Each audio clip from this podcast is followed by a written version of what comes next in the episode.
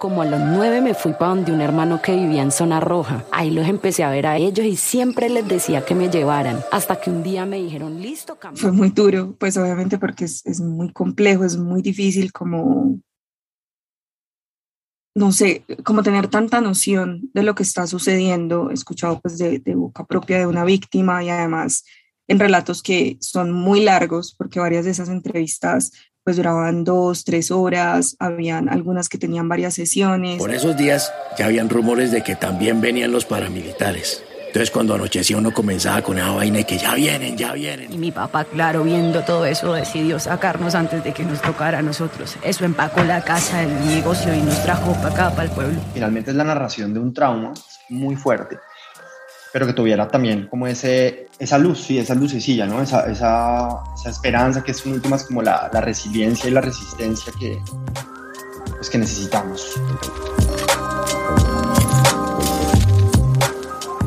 Bienvenidos a Detrás de, un podcast de 070. Mi nombre es Goldie Levy. En el 2017 en Colombia se creó la Comisión del Esclarecimiento de la Verdad, la Convivencia, y la no repetición en el marco de la implementación de los acuerdos de La Habana. Desde entonces, gran parte de la labor de esta comisión ha sido recopilar testimonios sobre cómo se vivieron más de 50 años de conflicto armado en el país. Y estos testimonios tan complejos, tan fuertes, tan llenos de violencia y terror, deben ser contados, conocidos y escuchados. Y una de las apuestas de la Comisión de la Verdad es a través de Luz de la Noche, Luz de la Noche es una serie de audio inspirada en relatos reales de víctimas del conflicto armado y sobrevivientes de hechos como el secuestro, el desplazamiento forzado y el reclutamiento infantil. Consiste de 15 episodios, cada uno dura alrededor de 5 minutos. Hoy hablamos con quienes estuvieron detrás de la creación de esta apuesta narrativa. Yo soy Nicolás Vallejo, yo soy eh, director de Camino. Y Alejandra Vergara. Yo, bueno, en Camino soy redactora, trabajo como copy. Ahora, regresemos a inicios del 2021, cuando Luz de la Noche era tan solo una idea. La Comisión de la Verdad contactó a Camino y les dijo, queremos contar estos testimonios de forma distinta, acercarlos a la población.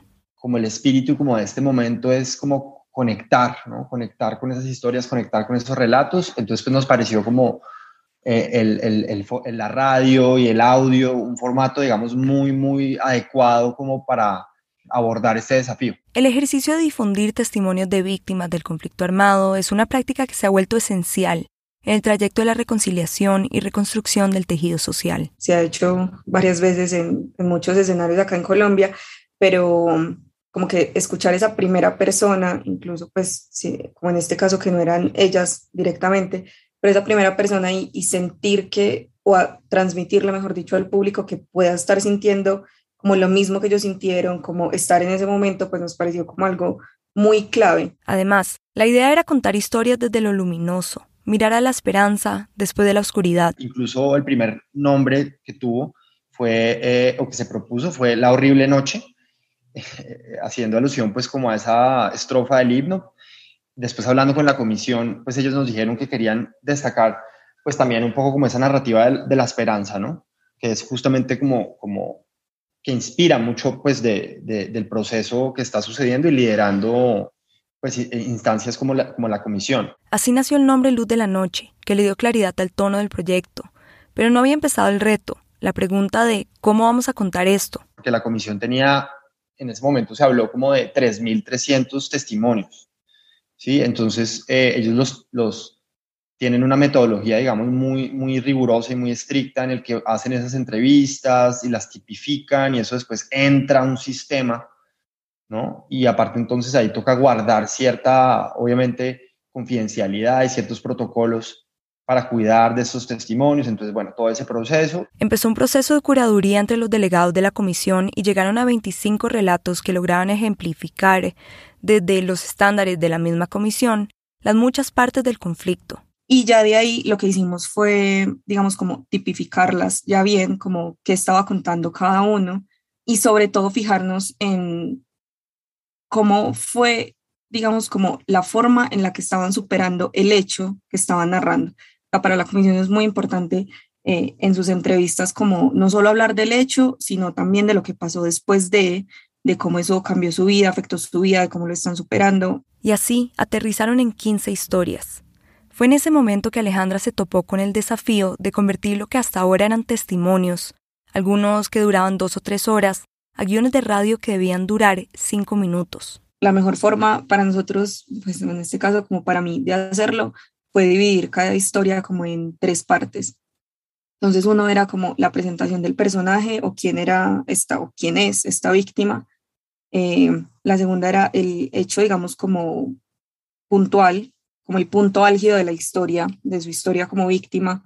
Y por último, como su actualidad o lo que pasó después de eso. Este proceso Alejandra lo hace sonar sencillo, pero recordemos que el material con el que estaba trabajando era denso.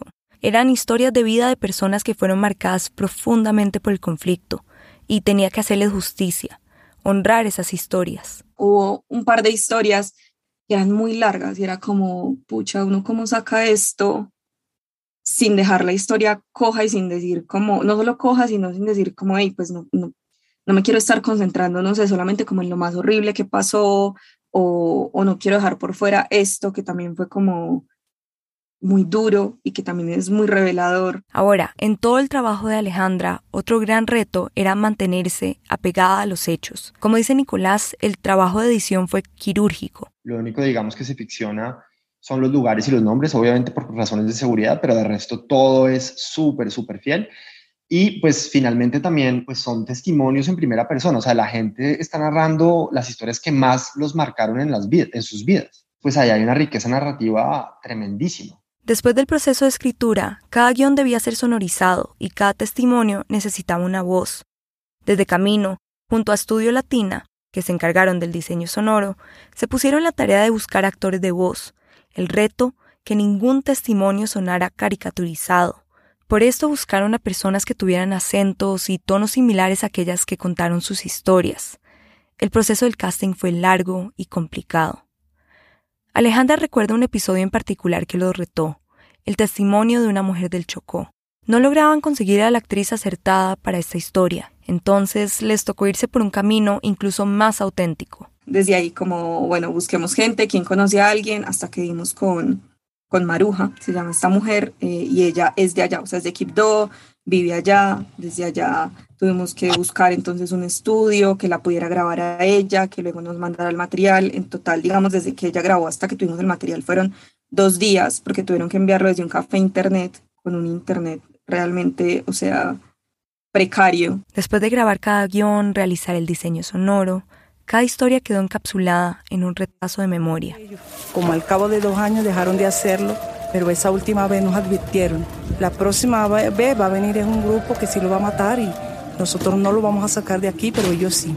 Pero ellos tenían un muchacho detenido que era que colaborador de la guerrilla. Al muchacho se lo entregaron a mi cabo, lo metimos a un carro y arrancamos con él a donde estábamos cambuchando. Como en el 88, empezó siempre mucha violencia. Llegaban unos carros de vidrios negros todos extraños, recogían a la fuerza gente y se la llevaban. Y fue ese odio, ese rencor, ese resentimiento y esas ganas de venganza lo que me llevaron a ingresar a un grupo ilegal y convertirme también en victimario. El conflicto es enorme, el conflicto se dio de muchas formas, el conflicto incluso tuvo muchos hechos muy densos y muy dramáticos en los que no hubo una violencia, o sea, como física, por así decirlo.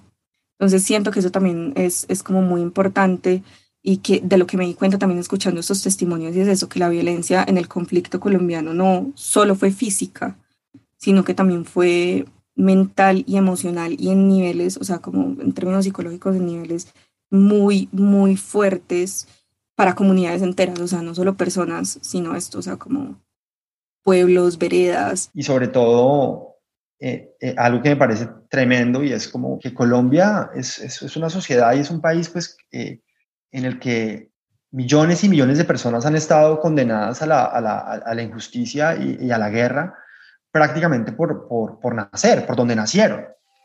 Si la memoria de un país empieza a sonar, a ser escuchada, ¿qué podría cambiar?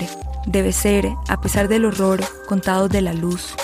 O sea, queríamos mostrar eso otro que pasa con el conflicto, porque el conflicto no es el hecho victimizante, el conflicto es todo, es el contexto que lleva a eso, es lo que ocurre durante y es también lo que deja después. Que si nos quedamos hablando de una cosa muy puntual, pues ese después no va a cambiar, sino que va a seguir siendo el mismo círculo vicioso. Creo que eso es lo que necesitamos. Necesitamos saber lo que pasó, ¿no? O sea, como prender la luz y, ver y reconocer y aceptar lo que pasó y, comprometernos a que esto no se pueda volver a repetir. Y necesitamos comenzar a tejer historias de esperanza e historias de una cultura de la esperanza. Y así como hay luz de la noche, hay noche muy, muy oscura, hay horrible noche y, pues eso también es, como la parte de, de, la verdad ¿no? con la que estamos, con la que tenemos que enfrentarnos.